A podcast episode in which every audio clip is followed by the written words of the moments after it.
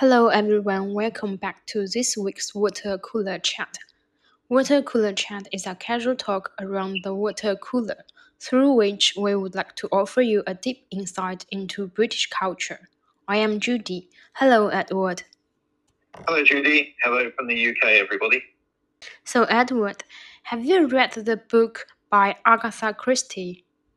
I've read quite a few books by Agatha Christie and watched quite a lot of the uh, films and television programs that have been made out of her books. Okay. I like Murder on the Orient Express by her the most. Oh, right, yes, that's a very famous one and was made into a film twice, uh, if I remember. Yeah, true. So recently, I found a very interesting name, which was Wagatha Christie.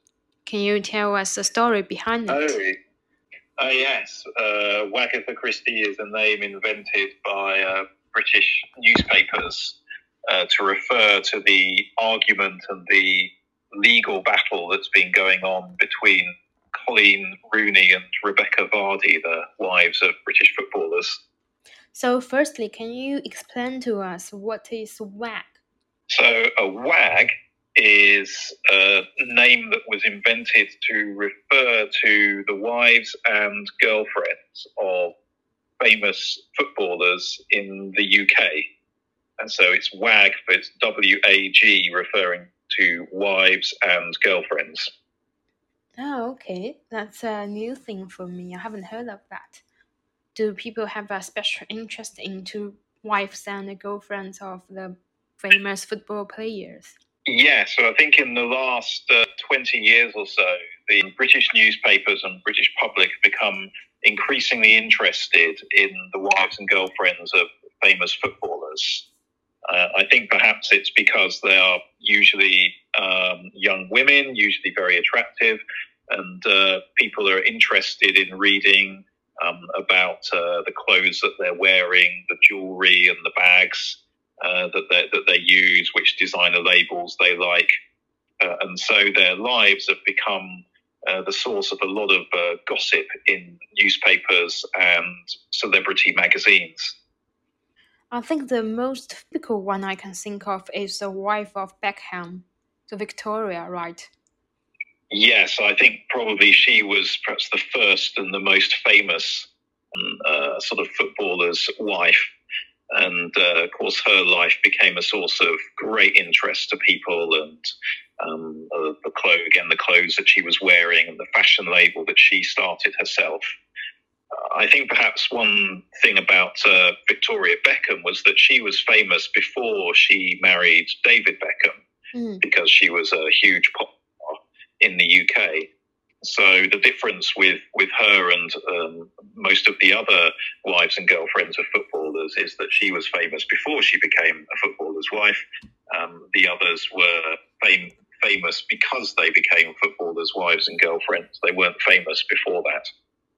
Like what we're going to talk about this time, Coleen Rooney and Rebekah Vardy.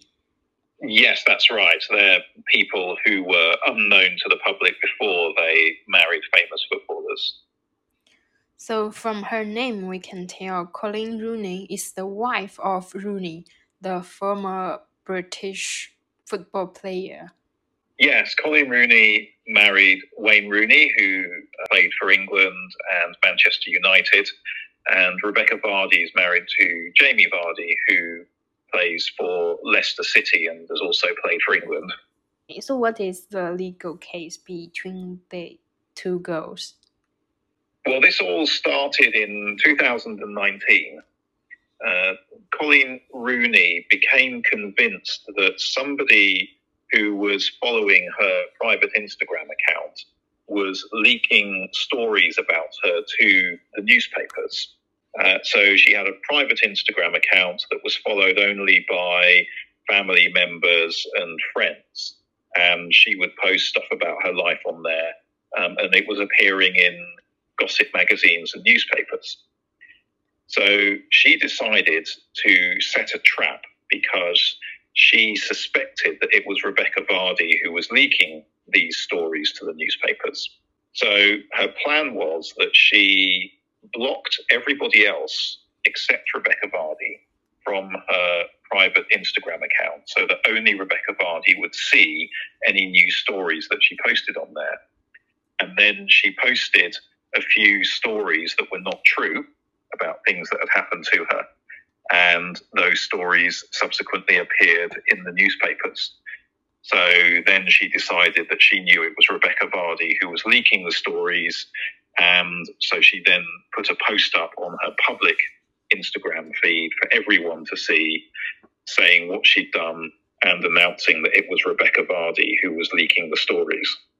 All right, okay, I understand. She did something very clever to find out who had leaked her personal information to the tabloid. That's right. And when the public discovered this uh, and the newspapers saw it, everybody thought it was very, very funny. Um, and they called it the Wagatha Christie scandal because they thought she'd been a bit like a character in an Agatha Christie story. She'd carefully set a trap to catch the villain. Uh, and so they said, oh, Agatha Christie. And of course, she's a wag because she's the wife of a footballer. So we'll call it the Wagatha Christie scandal. Mm, that's a clickbait title, I would imagine. It is, yes. It's something that would get people clicking on the news story, and it was uh, dominated the sort of newspapers and magazines that are interested in, in celebrities and that are read by people who enjoy gossip about celebrities. I think this worth to mention the tabloid who got this information. It is the Sun, right? We did have a podcast covering all the main medium or the newspapers in UK and we introduce how the Sun became popular and what is the general impression by people of the Sun. Yes, the the Sun is a famous tabloid uh, for publishing celebrity gossip, and was probably the first newspaper to to do that and to discover the fact that um, British public really enjoy reading gossip about celebrities. Uh, other newspapers like the Daily Mirror and the Daily Mail um, also uh, put a lot of effort into publishing news stories about celebrities. There are also some big selling magazines such as Hello and OK, which are magazines that contain nothing but stories about celebrities. I can't believe all of them are still popular these days. Yes, there's, there's a big market um, for these stories in newspapers and magazines. People are fascinated about what uh, famous people are wearing. Um, there's also uh, celebrities can make money by allowing these magazines to come in and look around their houses. British public love to see around the houses of celebrities. Celebrities will also sell the rights to print photographs of their weddings, um, big events that happen to them. So there's there's really a business, and if you're a famous person, you can make a lot of money by selling the rights to look around your house or photograph your wedding, uh, that sort of thing. So the story between Wagatha Christie and uh, Vardy is a very unique British story. Uh, perhaps it is. I mean, I don't know if um, this sort of phenomenon exists in other countries, but uh, the interest in celebrities amongst some people in Britain is is so great that uh, now, whereas it used to be the case that a person became a celebrity because they had done something special. Maybe they um, were a very talented musician and singer, yeah. or they were a very talented sports person, and that's why they'd be famous. Uh, but now you have people who are famous because they know people who are famous for being talented at music or sports. So a person will be famous because they are related to somebody else who's famous, or because they're married to somebody else who's famous. Uh, and it's the phenomenon that we call being famous for being famous. so you're no longer famous because you've done something; you're just famous just because you're famous. And wow. I suppose it's like that for a lot of these um, wives and girlfriends of footballers. That's the reason why they're famous, not because they did something, but because they married someone who did something. It sounds very dramatic. yes, it's it's not a very uh, dramatic reason for being interested in somebody and wanting to know more about their life, but uh, yeah. um, that's that's the the culture of celebrities in Britain these days. So we look back on the whole story. Agatha Christie has found out who was the one leaking her personal information to the tabloid and what next. What did she do and what did Vardy say? So after Coleen Rooney published on her social media the fact that she believed it was Rebekah Vardy who had been leaking the stories, Rebekah Vardy then published a denial on her social media accounts, claiming that her Instagram account had been hacked by somebody else. And so it must have been the person who'd hacked her account who had been leaking the stories. And she then took legal action. She sued Coleen Rooney for libel because she's claiming this has damaged her reputation in the public, claiming that she leaked these stories. And so ever since 2019, this case has been going through the courts, is expected to continue for a few months yet. I, I would imagine that will cost both of them a lot of money, considering the case was started three years ago, actually. Yes. Whichever one of them loses this case is going to have to pay a very large sum of money because not only will there be a financial award uh, given to the winner of the case that will have to be paid by the person who loses it, but there will also be all of the legal fees for the lawyers that the loser is going to have to pay.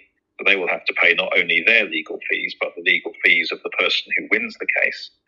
And it is estimated that the total figure for the legal fees will probably be at least half a million pounds. That's a huge amount of money. Quite a lot. It's a huge amount of money, although probably not to them.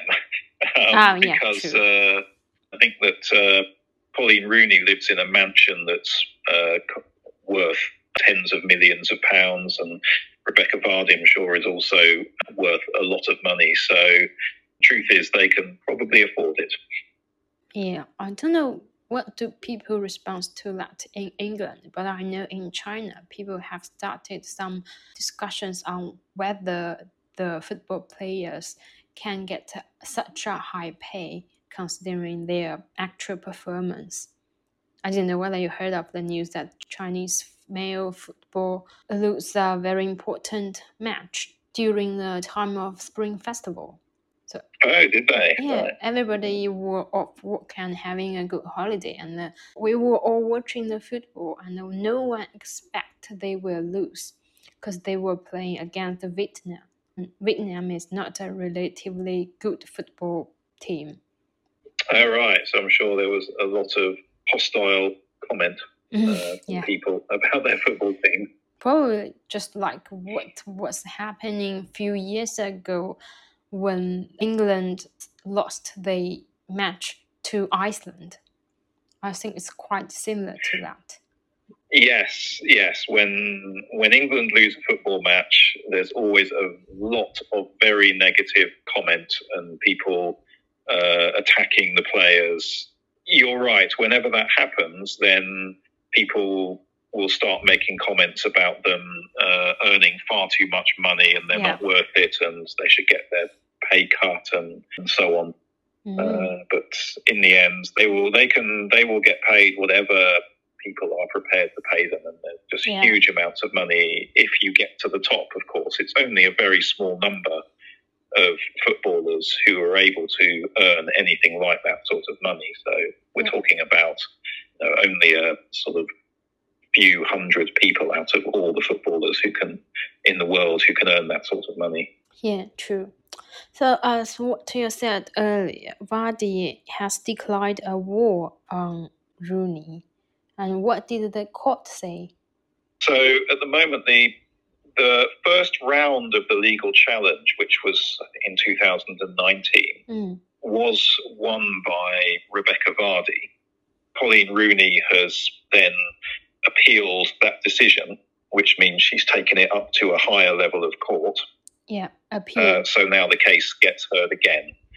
Um, recently, Coleen Rooney tried to add Rebekah Vardy's agent to the to the court case because of the discovery of a lot of social media messages that had been going between Rebekah Vardy and her agent, which appear to be connected to this court case.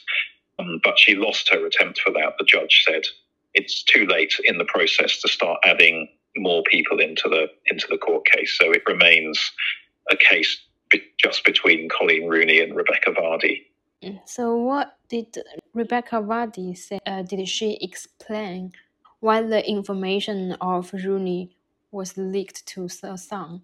What was her answer? So her explanation is that somebody else had hacked into her Instagram account. And so somebody else had been able to read these messages from Coleen Rooney, and this other person uh, who's unknown must have been the person who was leaking it. So her contention is that there's no actual proof that although it was only visible to her Instagram account, that that meant that she was the only person who could see it and could therefore leak it. So generally, Edward, what do you think of these things going on in the newspaper, like the scandal, the dramatic story between the WAGs? Because as we know, there were quite a lot of serious things happening in the world at the same time. Do you think this kind of scandal will distract people's attention? Well, I don't criticize the newspapers for um, spending so much time covering stories like this. In the end, the newspapers are a business, and if people want to read stories about celebrities, then the newspapers will provide them.